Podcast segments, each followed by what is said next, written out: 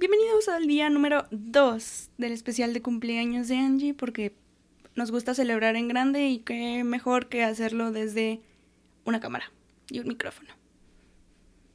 Creo que la situación lo amerita, no puedo salir, la verdad, entonces mejor hagámoslo desde la comodidad del hogar. En fin, espero que les agrade este segundo caso y el primero, como pudieran darse cuenta, estuvo muy boom. Pero era de lo que les quería platicar. No siempre sabemos cómo son las personas que vemos en internet. No son lo que aparentan. Y este segundo caso les hará pensar de nuevo, no todos son quienes aparentan. Y hay veces que pueden llevar un poco más allá la situación. Pero en fin, espero que les agrade. Démosle ahora sí.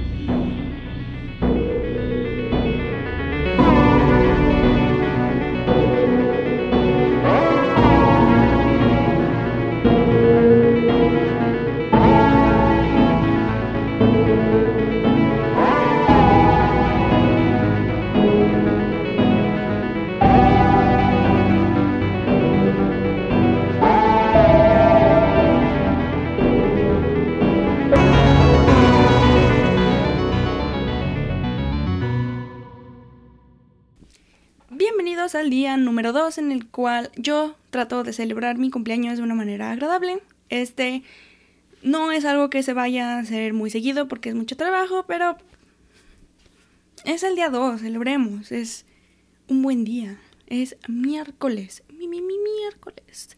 Pero en fin, como se pudieran dar cuenta en el episodio especial pasado, la gente no siempre ah, es lo que aparenta en internet. Lo cual creo que muchos ya deberíamos de saber. Si nos dedicamos a escuchar historias de terror, si nos dedicamos a investigar crimen, no sé qué estamos haciendo, no, no dándonos cuenta de cómo es la gente en realidad. Pero, si ustedes creían que la historia de Carl H. era desagradable y asquerosa, lo cual es, ahora dense cuenta de cómo es la gente aquí.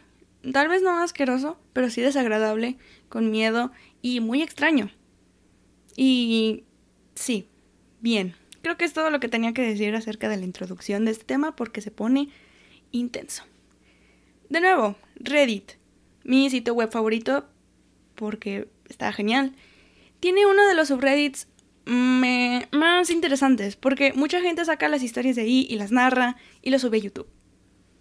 Hablo del subreddit Let's Not Meet.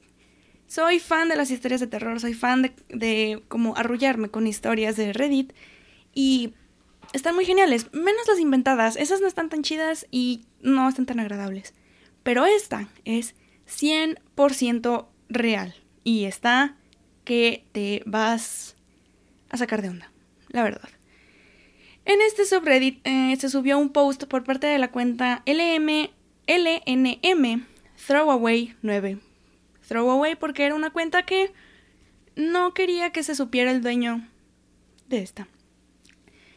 Esta cuenta subió en el sub un post sobre su experiencia con una mujer que conoció en la costa este de Estados Unidos en 2017. Le llamó la atención, pensó que era bonita y tuvieron algo casual. Solamente. Eran vecinos y nunca fueron algo más que amigos, solo fue algo como casual. Y todo lo platónico como que se acabó cuando ella le comenzó a platicar al chico original de este post que pues había conocido a un hombre en internet y según eso eran almas gemelas, y esto era de acuerdo a su carta astral. La chica de los horóscopos atacaba de nuevo y esta vez estuvo no muy padre. Pensó él pues que era extraño que le estuviera diciendo estas cosas, pero no le dio como mucha importancia. Y después ya no supo más como de este chico con el que salió la, la amiga y pues ella empezó a mejor a salir con personas de Tinder, un hombre y luego una mujer y pues ya. Pero después le volvió a hablar al tipo y pues decía, según eso el chico, que ella le decía que le agradaba que se pusiera con el que salió y su alma gemela, celoso y que se pusiera posesivo, de que ella estuviera saliendo con otras personas. Esto le empezaba a preocupar un poco al chico del post, hasta que su amiga comenzó a actuar de una manera errática porque dejaba de tomar sus antidepresivos, según a lo que le comentaba.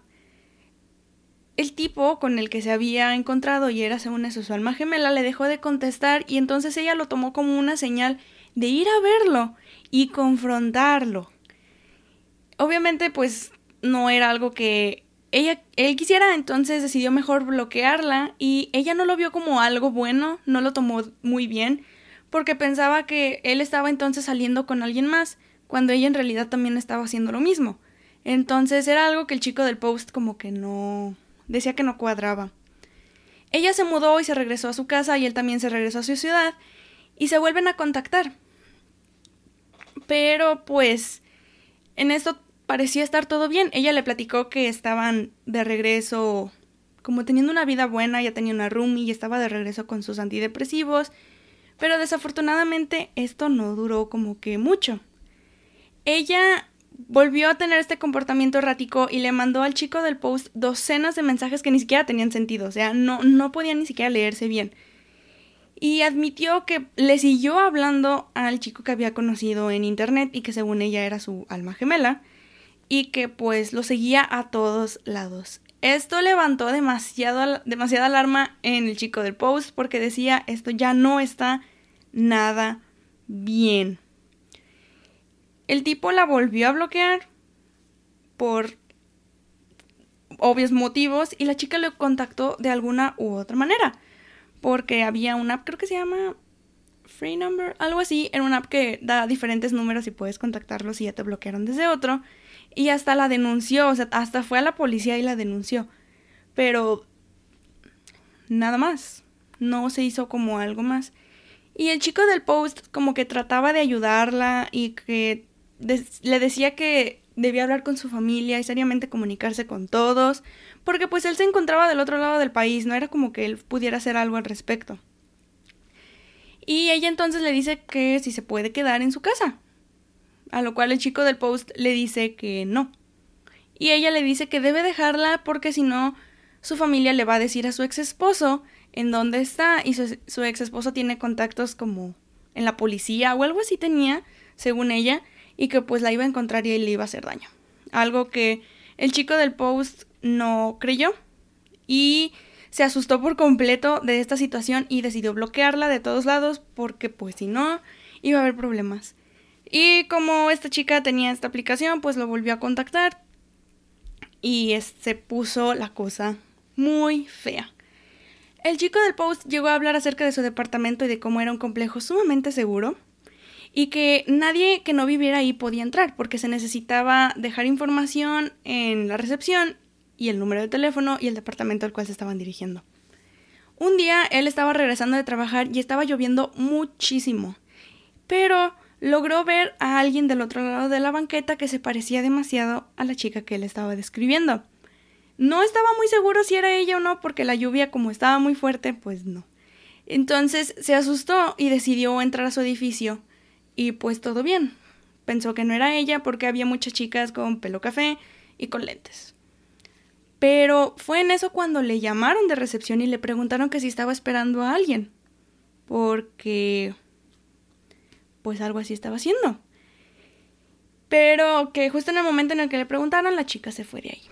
Algo que el chico del post reconoce que estuvo muy tonto que hizo fue volverla a contactar y le dijo que lo dejara en paz, que ya no lo siguiera, que no eran, no podían ser amigos si seguía haciendo esas cosas y que no le podía hablar. Ella lo que dijo fue que en realidad fue a la ciudad porque había conocido a un chico por Tinder que era muy parecido a su alma gemela entre comillas, y que pues se encontraba en la misma ciudad en la que vivía el chico del post, algo que él no vio tan extraño porque vivía en una ciudad muy grande y llena de sitios turísticos, pero aún así le estaba teniendo mucho miedo y tuvo hasta que pedir ayuda de una amiga que trabajaba en la policía, no de su ciudad, pero era una chica que se dedicaba a estas cosas y lo tenía que dejar en su departamento porque era tanto el miedo que tenía de encontrarse con esta chica. Hasta ahí quedó la historia, el chico del post se mudó de ciudad y no se supo nada acerca de ella hasta que en mayo de 2018 una mujer fue arrestada después de haber entrado a la casa de su alma gemela en Phoenix, Arizona, y por haber usado la bañera. Me recordó mucho esto la historia de Lorna Morello en Orange is the New Black. No sé si ustedes han visto la serie, pero no me acuerdo en qué temporada se ve como Lorna hizo exactamente lo mismo. Entonces, muchas veces le ponen la Lorna Morello de verdad. Ustedes se van a dar cuenta si han visto la serie, se van a acordar bastante. El dueño de la casa afortunadamente no se encontraba en el país, pero logró ver a la chica por las cámaras de seguridad y también logró ver que dentro del auto, en el asiento del copiloto, se encontraba un cuchillo. Un cuchillo dentro del automóvil. O sea, él se dio cuenta nada más por medio de las cámaras, porque si no, no sabrían qué hubiera pasado. La investigación dictó que la mujer había estado enviando alrededor de 65 mil mensajes al chico. Esto decía de que la mujer lo había estado siguiendo, lo había estado acosando y lo había estado persiguiendo, ya no siguiendo, persiguiendo durante muchísimo tiempo.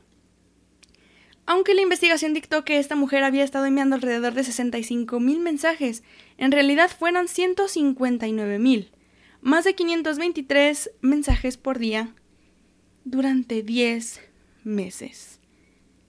No puedo ni imaginarme lo que estuvo pasando en la cabeza de este chico, porque Jacqueline Aids, la mujer que había sido arrestada, solamente salió una vez con este hombre director ejecutivo de una empresa y de hecho se conocieron por medio de una aplicación llamada Luxy que tenía cierta demográfica.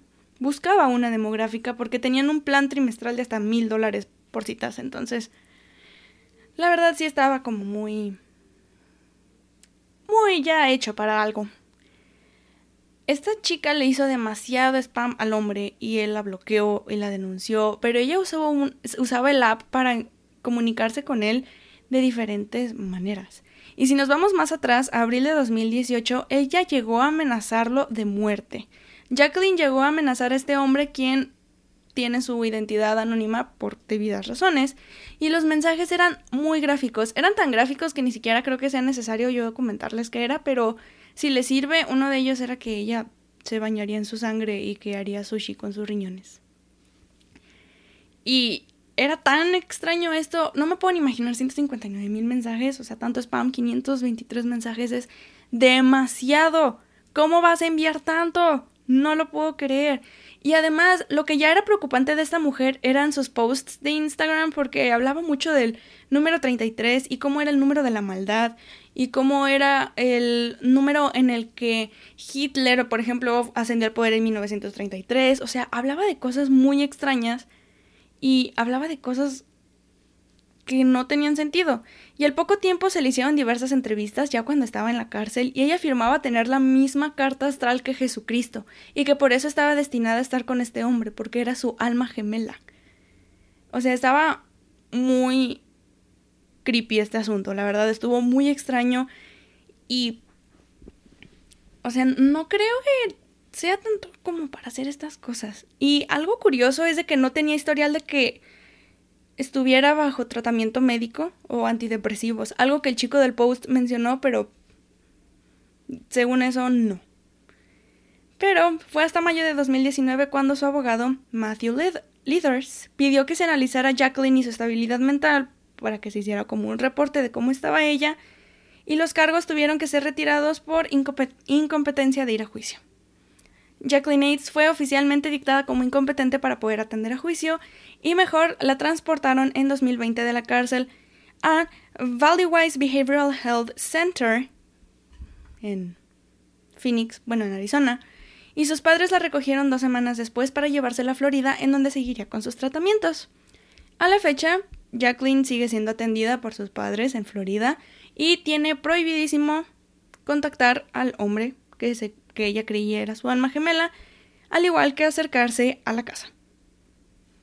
Jacqueline en sus entrevistas hablaba de una manera tan preocupante que entiendo la manera en la que se tuvieron que retirar estos cargos. La mujer no estaba bien mentalmente para poder ir a juicio, pero hay que darnos cuenta del tipo de personas que conocemos en Internet. No crean que está muy padre confiarnos así de la nada y hay que saber qué hacer. En cualquier momento que se nos aparezca una situación así, corran. No se confíen de los extraños en internet. No está. No está tan padre. No confiemos en todo lo que vemos en internet. Eso es algo que creo que todos hemos aprendido en algún momento de nuestras vidas.